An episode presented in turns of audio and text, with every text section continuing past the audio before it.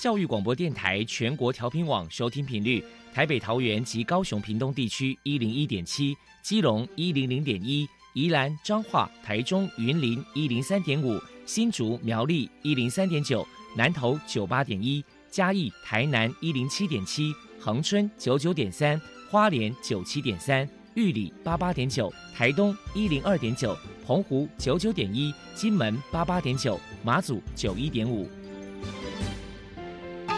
爱是包容，爱是牺牲，爱是分享，爱是服务。因为爱，特殊教育充满了无限的可能。用爱关怀身心障碍同学的未来，用心倾听资赋优异子女的心声。欢迎老师、家长、同学们，大家一起加入特别的爱这个大家庭。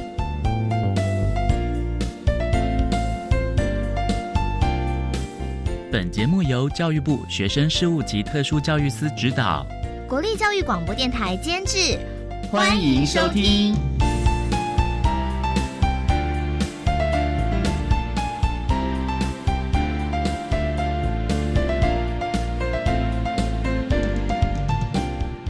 因为爱，我们在空中相会，欢迎您再度收听特别的爱。我是小莹，这个节目在每个星期六和星期天的十六点零五分到十七点播出。在今天节目中，将为您安排三个部分。首先，在“爱的小百科”单元里头，波波将为您安排“大树抱抱”单元，为您邀请张婉清老师为大家分享学障儿成长的经验，希望提供家长老师可以做个参考。另外，今天的主题专访为您安排的是“爱的随身听”。为您邀请国立高雄师范大学特殊教育学系的教授林素贞林教授，为大家说明学会放慢脚步，给彼此空间，谈个教育阶段学习障碍学生教学的策略以及教养的观念，希望提供家长、老师还有同学们可以做参考了。节目最后为您安排的是“爱的加油站”，为您邀请获得一百零九年优良特殊教育人员荣耀的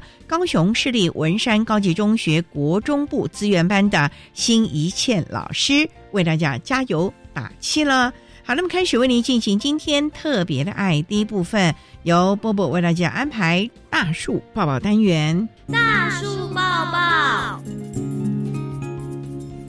特殊儿的父母辛苦喽！我们将邀请家长分享教养的技巧、情绪舒压、夫妻沟通、家庭相处，甚至面对异样眼光的调试之道。Hello，大家好，我是 Bobo，欢迎收听大树抱抱。今天我们特别请到了住在台中的张婉晴老师，来到节目现场，跟大家分享身为学障儿的成长经验谈。婉晴老师呢，开了一间个人工作室，除了设计的工作之外，也担任私人家教，教导学生美术、汉字还有英文。首先，我们就先请您来介绍一下当初自己被认定为学习障碍的过程，还有谈谈当时的感受、心酸跟难过是如何走出来的呢？我从小就是一出生就很笨。然后我爸爸妈妈都是老师，所以他们从很早就知道说，哎，这个小孩子好像发展的不是很好，他们就没有教过这么难教的小孩子，就是都好像学不会的感觉。他们一直找不到答案，然后一直到大概我国小三年级的时候，才被诊断出来是可能是学障。后来就是我爸妈才觉得说，哦，那应该就是这个原因，才终于找到一个答案这样子。因为我小时候其实不太懂学障是什么意义，所以当下没有什么样特别的感受，就开始有进入到资源班。因为我从小就会被人家排挤，所以也没有特别因为这样认定是学障这部分而就变得有什么差别。反而是之后在国一的时候，学障身份被取消的时候，才是比较辛苦一点。请问一下，婉晴老师，在求学或者是求职的过程当中，您自己觉得遇到最大的考验是什么呢？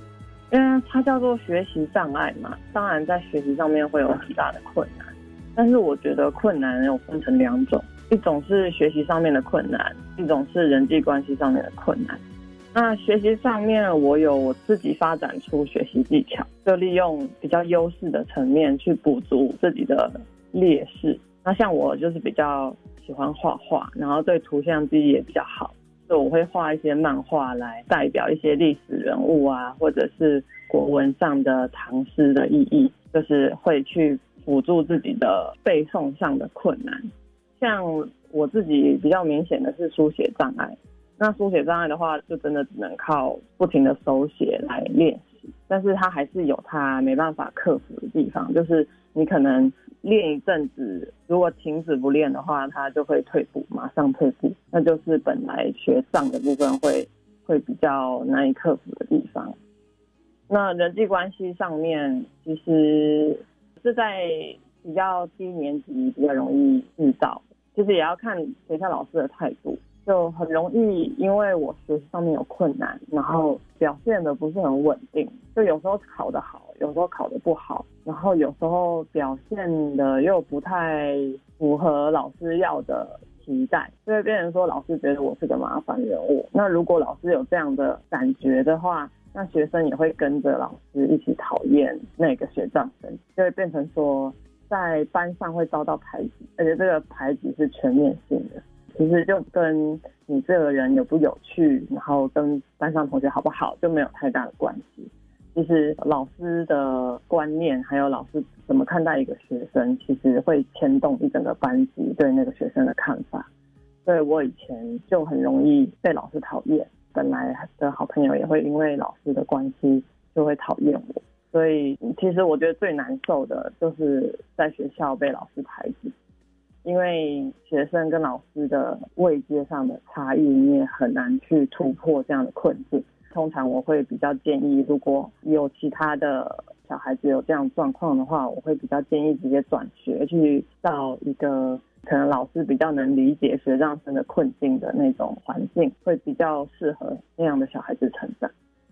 其实，在我被诊断为学障那个时候，我觉得不光那个时候啦，即使是现在，大部分的老师还是对学障很难理解，因为学障是一个比较隐性的一个障碍。我们外表不像一些身心障碍者，他们是外显性的，可以看出来他们身体上有生障或者是智商不够什么的，没有那么明显，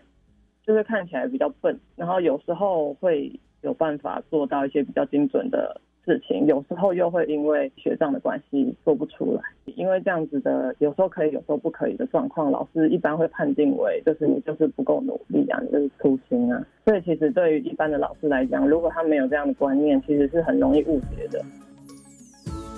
再来，我们就请婉晴老师来谈一谈，以您个人的经验来分享，学障儿跟父母、老师或者是朋友之间的沟通相处上，有哪些相处上的小 paper 呢？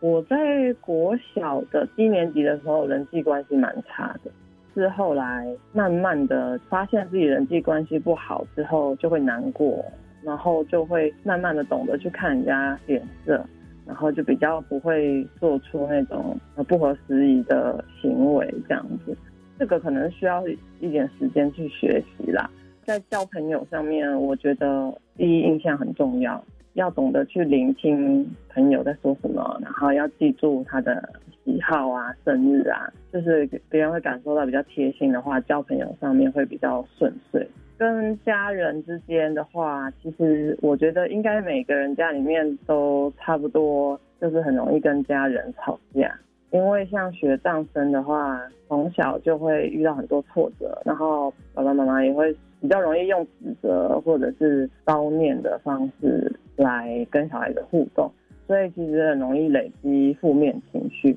然后很容易跟家长讲话讲起来，然后就会爆炸。那我现在的话是比较会去察觉到，如果有情绪不好的话，我会催眠自己，就是父母就像老板一样，就是你要保持礼貌，然后要忍耐，要去分清楚那个界限，这样就比较不会被情绪牵着走。婉清老师目前成立了台米工作室，以图文创作的方式来传达学障儿的故事。接下来，我们就请您来谈谈当初创作的动机是什么呢？会成立这个叫台米工作室，是因为袁枚的一首诗叫做《台》，那是我妈妈告诉我的：“白日不到处，青春恰自来。台花如米小，也学牡丹开。就是在说青苔的花虽然很小，但是它也会很努力的绽放。会取这个名字是希望说，学长小孩子虽然学习很慢，但是他们也还是终究会开花结果，然后会有自己的一片天地这样子。那会想要建立这个工作室来做一些图文创作，是因为国小到比较高年级，然后到国中这段时间呢，其实我一直觉得很孤单，就是没有类似的人、类似案例跟我一样有接受到这样的困难。哦，加上我是比较特别的，我是自由学习障碍，我是有自由的层面，又有学习障碍的层面，能遇到跟我类似的人比例很少。然后现在我大了，变成人了，有些过去的遗憾已经没办法弥补。但是我希望我能够多宣导学障的一些很日常的生活，然后让大家可以理解学障是什么。一方面是可以鼓励学障生还有家长。因为他们其实应该跟我以前一样，都很孤单，很需要人陪伴。然后一方面是也给他一个希望，就是像我也是好好的把大学读完了，然后我也拿到了教师证，嗯，也可以成为一位老师。我觉得是对于家长会是一个希望吧，就是因为很多家长都很担心自己小孩子将来会不会没有办法自力更生。我会觉得他们可以。有更多的自信去鼓励自己，还有鼓励自己的孩子。如果是一般人的话，我会希望说借由这样的宣导，就让这件事情比较普及一点，不要让其他人会去攻击学障生，然后不要让学障生受像我以前一样的伤。这样。最后，婉晴老师，您还有什么样的话想要传达的呢？我觉得学障并不是学不会。只是他需要说他适合的学习还有评量的方式，要从他的这个个体的优势去下手，去辅助他的学习。非常谢谢张婉晴老师接受我们的访问。现在我们就把节目现场交还给主持人小莹。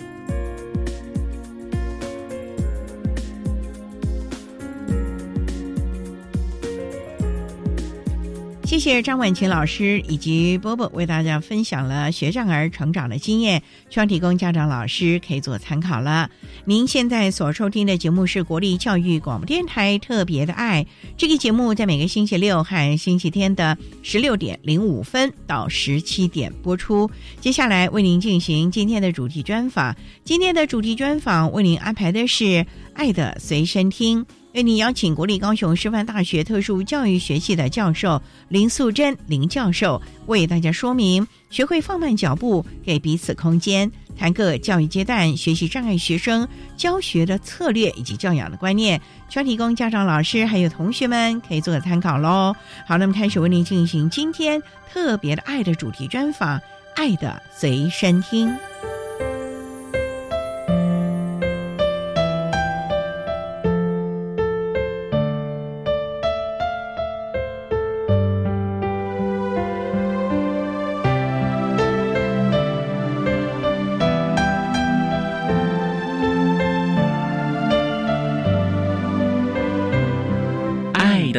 随身听。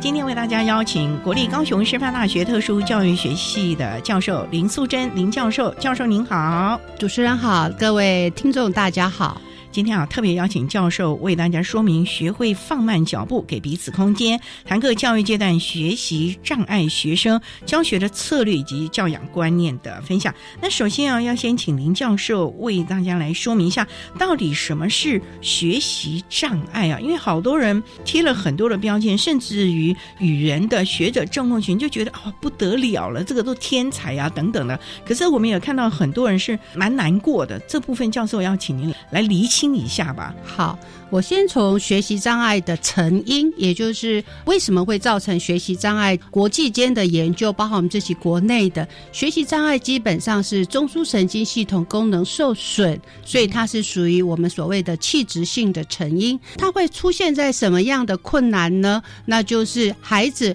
会因为中枢神经系统功能在讯息处理上的困难，而呈现在他。听说读写算这方面的学习显著性困难，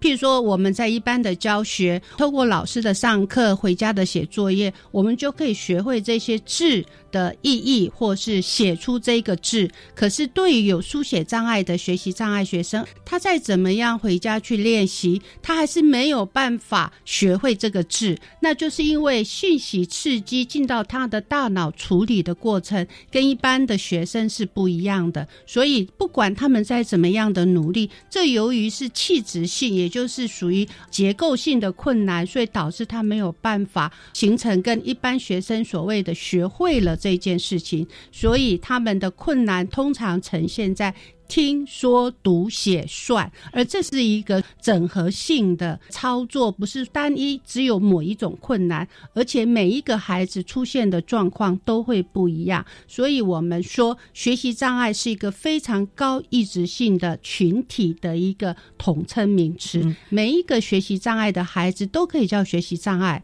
可是他们出现的困难会是不一样了。当然，听说读写算是我们在学校教育当中最。主主要的核心能力的培育，所以当一个孩子在学校的教育系统当中，他的听说读写算有显著性的学习困难，也就是他不管再怎么努力，他没有办法达到预期的水准的时候，这一种困难、挫折、失败。就会开始慢慢影响到他们的情绪跟心理，甚至到学习的动机。所以，不是只有单纯的听说读写算学科学习的困难，很。高的比率，这些都会影响到他们的学习动机、学习无助感，甚至到社交，甚至到情绪的管理。所以，学习障碍不是只有表面上的问题，它还有衍生其他情绪行为上面的困扰。不过，教授，您说它是属于器质性的啊？我们知道感冒可以吃点感冒药啊，现在都还有换心啊、换肾。那我们这个中枢神经有没有办法用药物啊，或者医疗的方式来处？处理它呢？呃，到目前为止，国际间的研究都让我们非常的清楚，目前还是没有办法靠医疗的方式来处理跟面对学习障碍的问题，但是。非常可喜的就是，多年来学习障碍是国际间非常重要的研究主流。我们不断的在各个国家去面对他们语言处理上面的问题，去发现怎么样来帮助读写算有困难的孩子。这个我们常讲，哪里跌倒哪里爬起来，这是一个学习的问题。当然，真正可以帮助他解决问题的，还是在教育。也就是说，我们还是要透过学校教育。课程的设计、教学的历程、评量的调整等等等等，来帮助孩子克服。我们没有办法用吃药、打针、动手术来处理学习障碍的问题，但是我们可以用不同的教材、不同的教法、平量的调整、升学整个制度上面有更多的弹性来处理这个问题。所以他的希望。他解决的方向还是在教育，所以特殊教育的专业就非常的重要了啊。对，好，那我们稍待啊再请国立高雄师范大学特殊教育学系的教授林素贞林教授，再为大家说明各教育阶段学习障碍学生教学的策略以及教养观念的分享。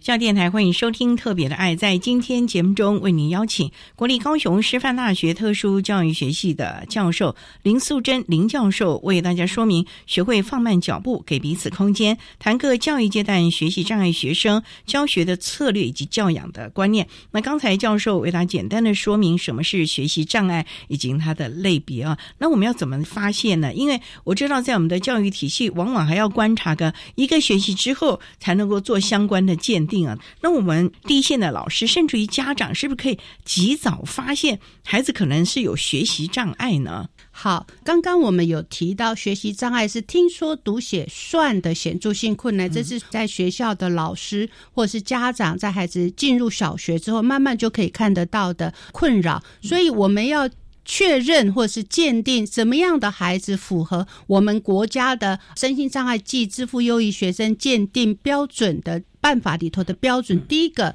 学习障碍孩子是智力正常及其以上，所以我们必须要有个别化的智力测验，更精准的去看这个孩子是不是属于智力正常的孩子。第二个，我们要去证明他是不是有听说读写算基本能力的这种显著性困难，所以我们会有视知测验、阅读理解测验、基础数学诊断测验等等这些标准化的测验，来看他的实际能力大概会落后一般孩子有多少年级水准的概念。第三个，我们必须要排除其他的障碍造成听说读写算的显著性困难，譬如很明显的。早期学习障碍的研究就是要排除学习障碍跟轻度智能障碍之间的模糊地带，这就是为什么我们要去用到智力测验这个鉴定工具或是鉴定标准的理由。我们也要排除孩子有没有 ADHD，也就是注意力缺陷或是过动的问题，导致干扰了他在学习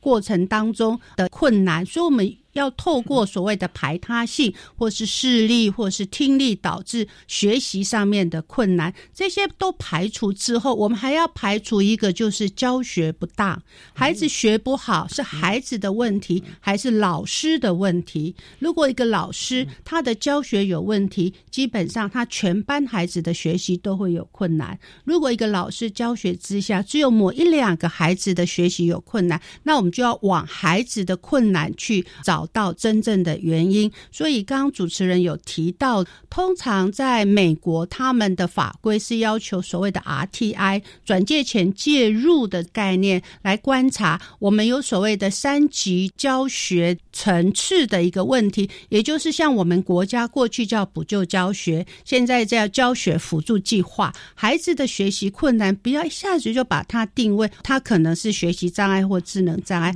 我们该让孩子有一个进入。学习辅助，也就是课后辅导的学习机制，让他们来证明，或许他只是学的慢一点，或是这个阶段他有一些困难。可是透过一学期以上的转介前教学介入之后，这些孩子如果能跟上来，我们还是不能把他。鉴定为学习障碍的学生，所以大概有这几个要项，是一个各县市建府会在鉴定学障的时候，我们一定会去考量的几个要项来判定孩子是不是学习障碍。那是不是也要排除所谓的文化刺激不利？因为可能弱势的家庭，甚至我们也知道，现在很多新著名的子女，他母亲的母语，再加上家里可能有好多种语言，他是完全没有办法真正的吸收。没有错，文化不利这个现象也是在学障鉴定当中放进去排他性的一个考量。通常我们在县市建府会做学障鉴定的时候，一定会去慎重的考量这个要素。那我们讲文化不利，所以为什么前面会用教学辅助计划来？补足这一块，还有一个就是新移民妈妈的母语的问题。可是，如果从语言到语文，事实上这里头还有一段很长的距离。通常以目前台湾学障的鉴定，大概都会进入小学以后，所以等于在学前的阶段，事实上孩子多多少少都会有接受到。幼儿园教育、学前教育的机会，所以这个可以透过学前教育的学习成效来排除。唯一比较特别的，譬如说，他现在才刚从国外转学进来台湾，这个时候的确是文化不利或者是文化弱势，影响到孩子听说读写算的问题，在教育的运作上，这个是非常容易排除的。这在其他国家，像美国，他们在早期对于不是英文使用者的学习者，他们是一定要去预防，所以这个部分在我们特殊教育的运作，事实上应该算是非常的成熟了。我们通常会透过老师的观察，而且在学障的鉴定，我们都会要求学校要提供孩子在。各个领域学科学习的成就表现，让我们做一个参考比较。这个很容易让我们可以去排除孩子的听说读写算的问题跟文化之间的关系，这些都是在鉴定的时候该注意的事项啊。好，那我们稍待啊，再请国立高雄师范大学特殊教育学系的教授林素贞林教授，再为大家说明各教育阶段学习障碍学生教学的策略以及教养观念的分享。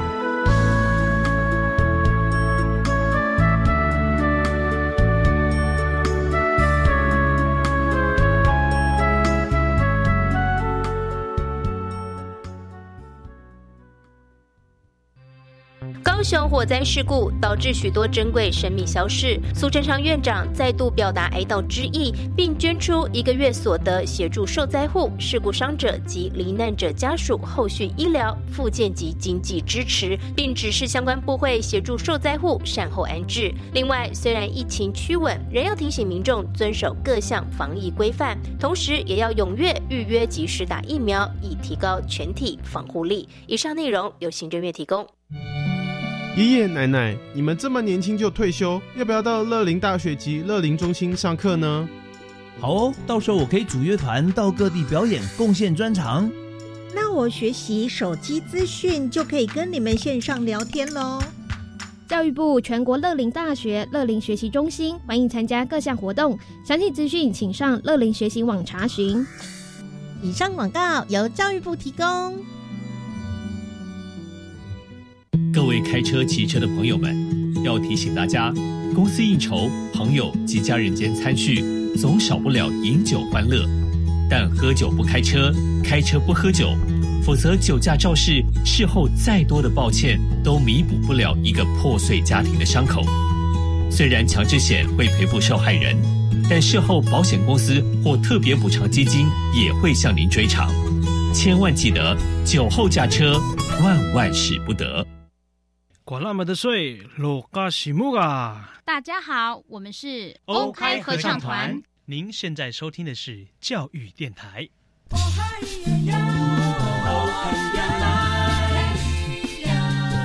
中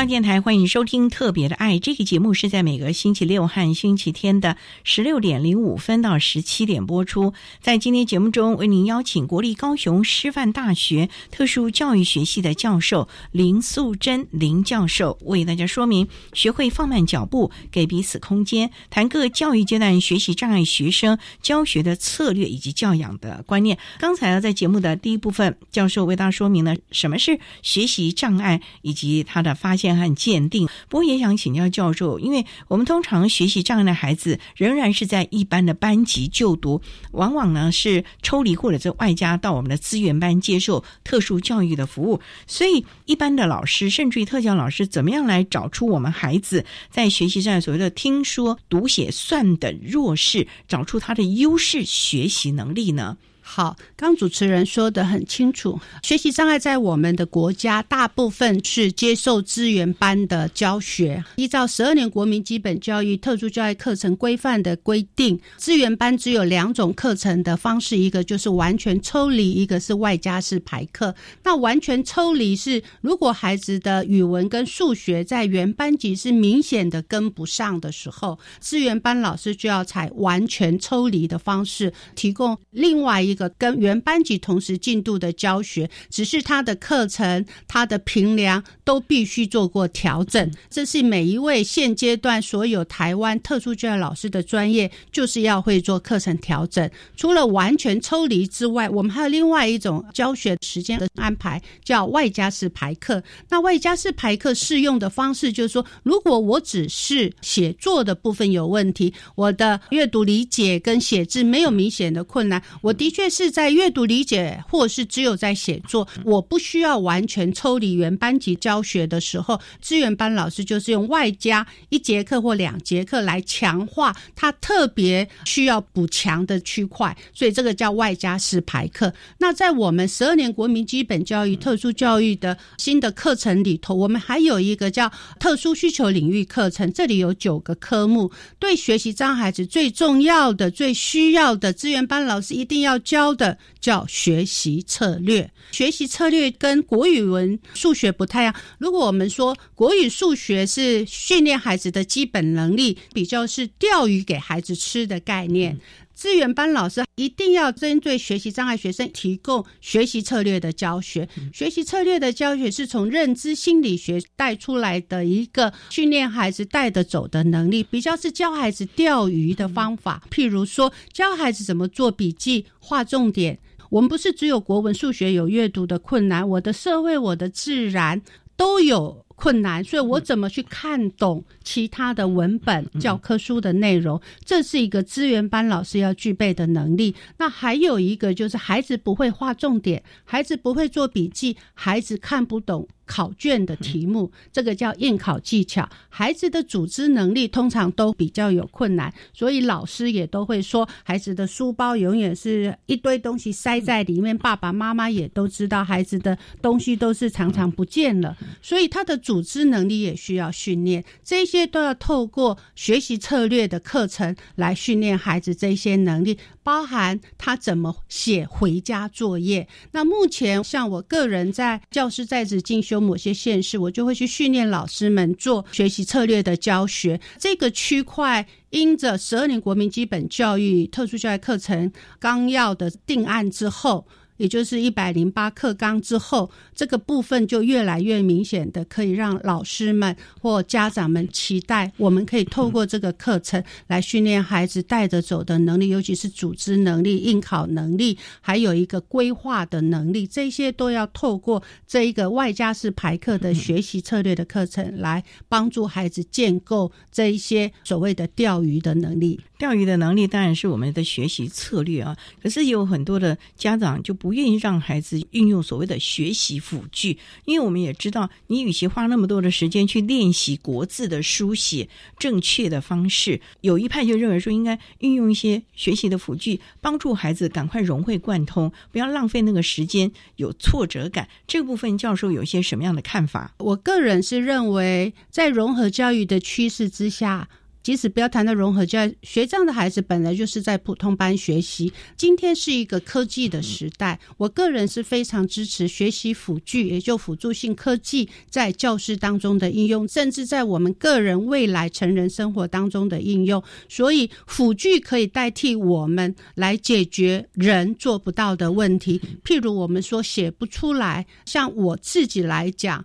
我都用语音输入了，我不会再用手写，因为有时候我的字我也写不出来。等等，像数学，即使是普通教育，在国小四年级都允许用计算机来替代纸笔运算。所以，如果有计算困难的孩子，现在就是用计算机来解决问题，而不是教孩子再去用解题策略来解决问题。因为时代在改变，知识的传递跟累积都在不断的改变，所以人类的生活已经改变了。过去学习知识的方式跟现在这个时代学习知识的方式、沟通的方式都不一样了。所以，如果能够用辅具，我觉得所有的特教老师、家长，甚至到普通教老师，应该是要鼓励孩子使用教育的辅具或学习的辅具。就像我们很多人，我们会戴眼镜，因为我们看不清楚。我们会拿一根手杖，是因为我们走路会跌倒。那为什么当我写不出来、当我说不出来的时候，我不能用其他的辅具呢？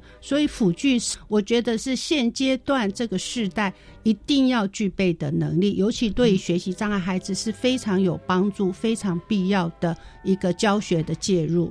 所以呢，有的时候啊，家长或者是老师也要有点弹性的，因为其实最重要就是我们的孩子到底学到了什么，在这个过程当中，其实有千百样的方式或者是策略帮助孩子了。好，那我们稍待啊，再请国立高雄师范大学特殊教育学系的教授林素贞林教授，再为大家说明各教育阶段学习障碍学生教学的策略以及教养观念的分享。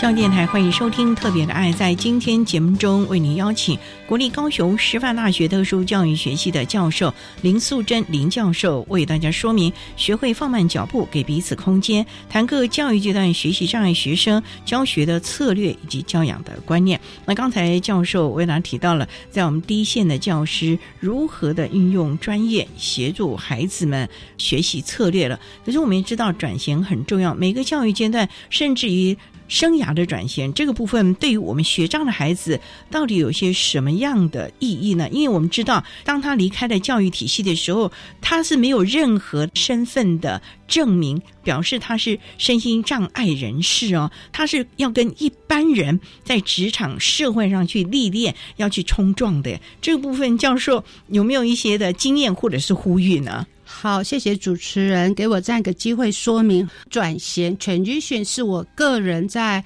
从事特殊教育第一线工作的时候就带着的一个问题。我当年是国中特教班老师，我发现在那个时代，我们的声音障碍子的最高教育到国中，国中毕业的时候，他们就没有路可走。我的学生毕业之后，因为那时候还有联考，他们考不进去高中高职，连私立的都考不上，去就业又太。太小才十五岁的孩子，他能做什么事？所以那个时候我就觉得非常的困扰。每一年国三毕业，我跟着一班十五个家长，大家都到，然后我们来看每一个孩子国中毕业之后要去哪里。我们真的都只有两类相对看，我们不知道我们的孩子要去哪里，所以转衔是一直放在我心上的一件事情。所以当年我去美国念硕士博士的时候，我就把转衔教育当成我个人在一个学术追涯当中，我想用研究来发现问题，所以我就修过了所有转衔教育在当年我读书的硕博士班的大学里所有的课程，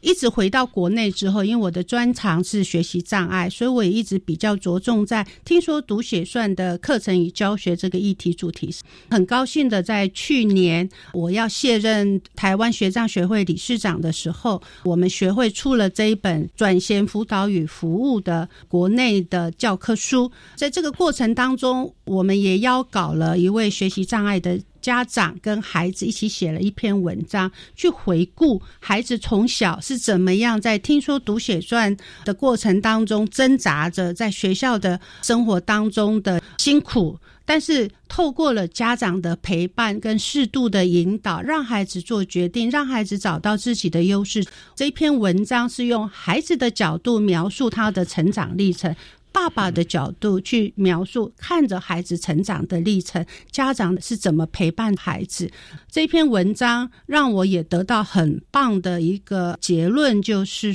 一定要去找到孩子的优势能力。尤其今天台湾的教育制度，基本上是站在一个非常弹性的时代，不管是升学的选择，不管是在学校的评量、考试、教材等等，有很多种选择。这跟过去我的学生。只能升学，不然就是失业，这样的没有选择是不同的世代。所以在今天这个世代，希望有学习困难的孩子跟父母跟老师都能帮着孩子找到孩子的优势能力。我们国家在高中阶段是有职业教育的，不像美国全部都是普通高中，所以。到底他国中毕业之后应该要走技职的高中，还是走一般高中、普通高中，甚至到大学是属于一般大学还是科技大学？我们有很多种选择，所以台湾现在不是没有选择，而是选择太多了。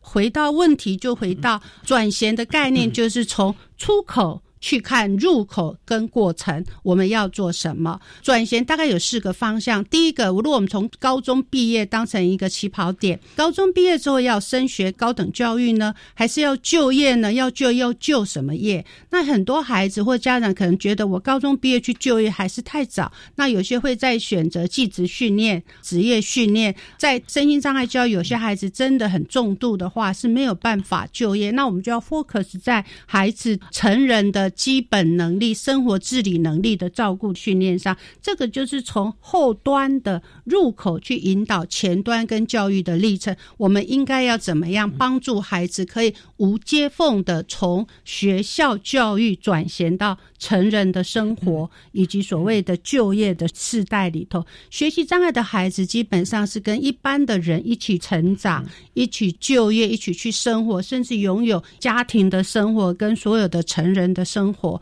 所以我们更要及早帮助孩子找到他的优势。我曾经在一个鉴定的会场上碰到父母都来了，非常关心孩子是不是学习障碍。过程当中，我就问了父母，我都一直听到你们去描述孩子不会读、不会写，考试考不好。那可不可以请你们告诉我孩子的优势是什么？爸妈都愣在那里，他们说啊，不知道呢。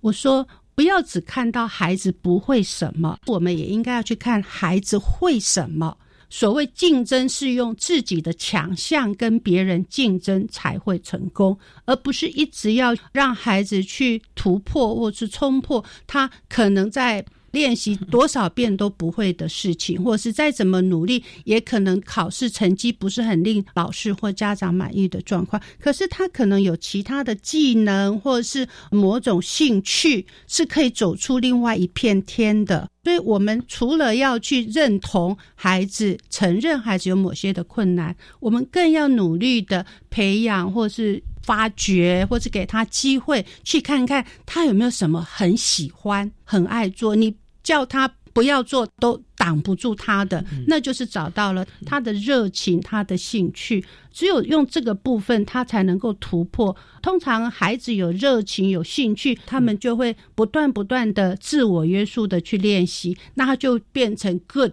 就会变成在这个部分有比别人更优秀的地方，或是跟别人一样好的时候。所以，我想这个除了补救他不行的，或是用替代的，是用辅具，这个都是一个方向。同时，我们也希望所有的老师们、家长们都要去看孩子到底。好在哪里？特别喜欢做什么事？有没有什么热情？有没有什么特别有兴趣的事情？而这些事情有一些就可以变成职业，那有一些也至少可以让他找到一些成就感。我想这个就是转型教育，永远为下一个阶段孩子想要做什么。这个阶段我们要准备好，套用现在疫情叫超前部署。我们一定要在学校教育阶段帮孩子超前部署他的成人生活的成功。所以最重要的还是要找出他的兴趣到底在哪里。他有了兴趣，他才有热情，也才有这个动机，也才能够有这个期望，推动了他往前走了啊。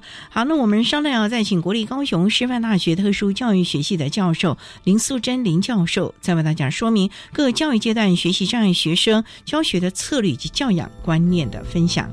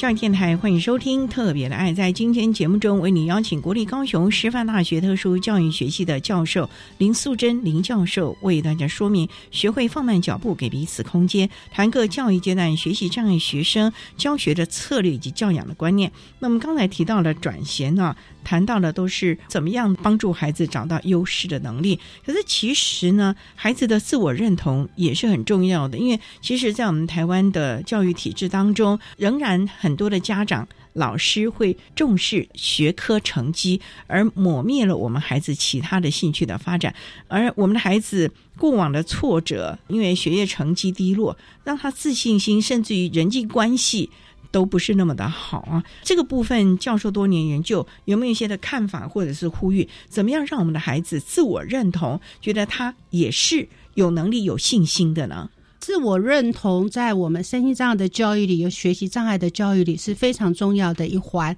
最重要的，就像我一开始有谈到学障的鉴定，学障的孩子是智力正常及其以上的孩子，所以基本上他就是具有一般能力的孩子。刚谈到自我决策这一块。几年前，国教署有委托我做过一个高中职身心障碍学生转衔辅导与服务的计划。在这个计划当中，我们有一个问题，就问的学校的老师，也问了孩子，就是说，如果你要做什么事，是你未来要升学、要就业、要等等等等，你觉得谁是主要的决定者？我们也问了志愿教师辅导员，问了孩子，最后的结论出来是家长。这个全国性的调查研究结果，让我自己也觉得哇，家长在决定孩子未来要做什么事，的确是占了主要的主导力。后来有机会，我也碰到了中华民国学障家长协会的家长们，我就问他们，我在研究上有这个发现，我可不可以问一下你们的看法？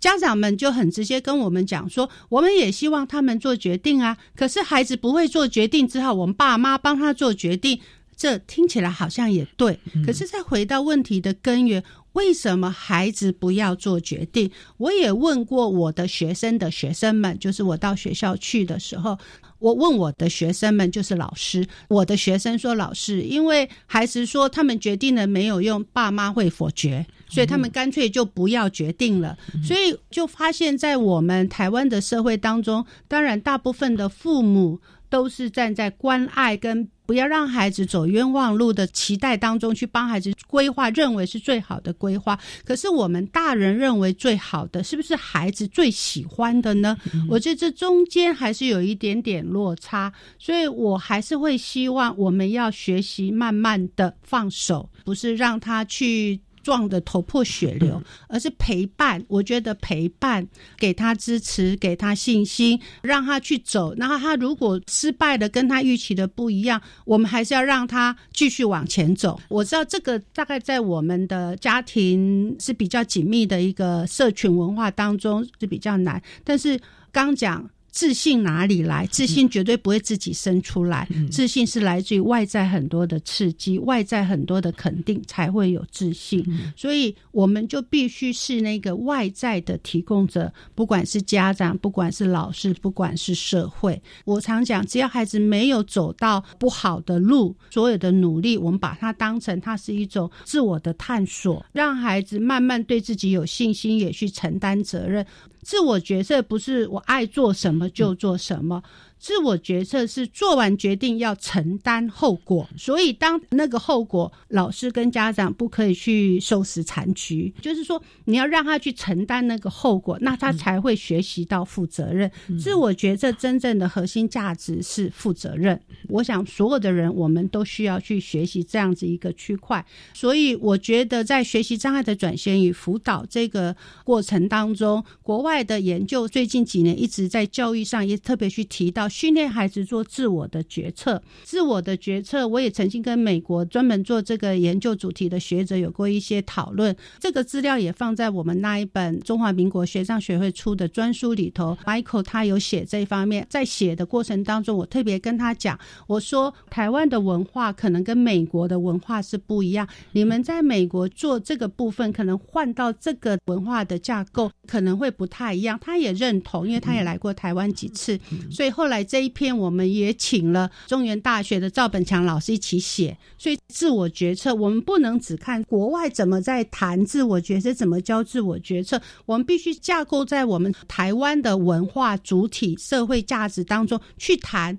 我们台湾的孩子，学习障碍的孩子，身心障碍的孩子，在教育的过程，我们怎么引导孩子的自我决策？那我觉得这个地方应该还是有一段长长的路要走，但是这绝对是值得去努力的方向，因为新的世代真的跟过去我们成长的过程是完全不一样。那未来的世代孩子必须要更有。对自己的未来该要怎么做决定，该要怎么承担后果的决断力，这不是只有学障。我想，我们所有的教育的历程都是需要去帮助孩子慢慢建构一个自我决策的能力。这是一个非常重要的能力，也是我们在教育阶段除了我们所谓的知识的获得之外，这是我们期望他能够慢慢养成的，因为。将来在人生中每个阶段，包括你的婚姻、你的职业，甚至你的生涯规划等等的亲子关系等等，其实都是跟你的自我决策是有很大的关联了。做了决定，就必须要为他负责任，知道他的后果是什么啊！我想这是不光是我们学习障碍的孩子，也是我们所有的孩子，每一个人呢，他应该要去养成的这个能力了。好，那我们今天啊，也非常的谢谢国立高雄师范大学特殊教育学系的教授林素贞林教授，为大家说明了各教育阶段学习障碍学生教学的策略以及教养观念的分享。非常谢谢林教授的说明还有呼吁，谢谢您，谢谢。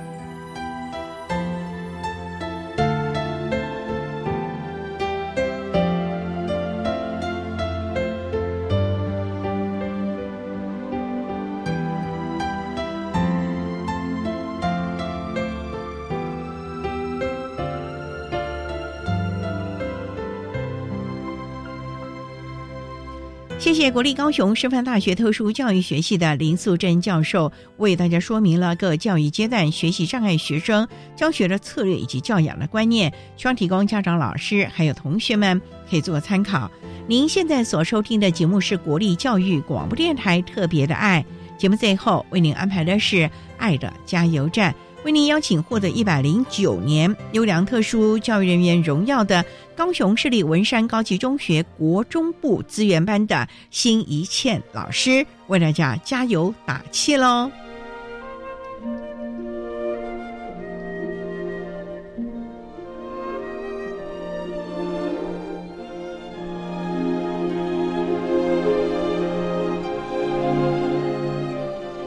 爱的加油站。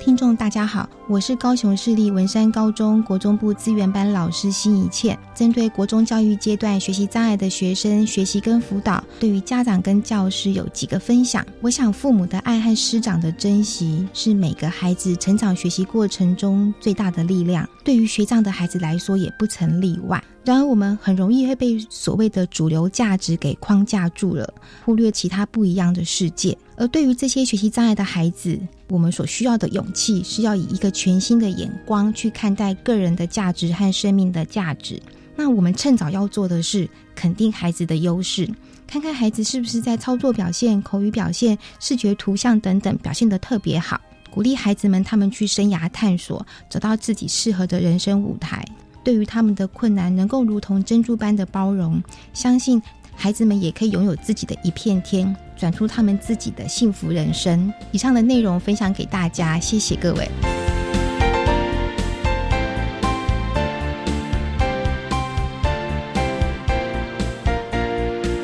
今天节目就为您进行到这了，感谢你的收听。在明天节目中，为您邀请获得一百零九年优良特殊教育人员荣耀的高雄市立文山高级中学国中部资源班的辛怡倩老师，为大家分享有效的学习策略，谈国中教育阶段学习障碍学生学习以及情绪辅导的经验，希望提供家长老师可以做参考喽。感谢你的收听，也欢迎您明天十六点零五分带入收听。特别的爱，我们明天见了，拜拜。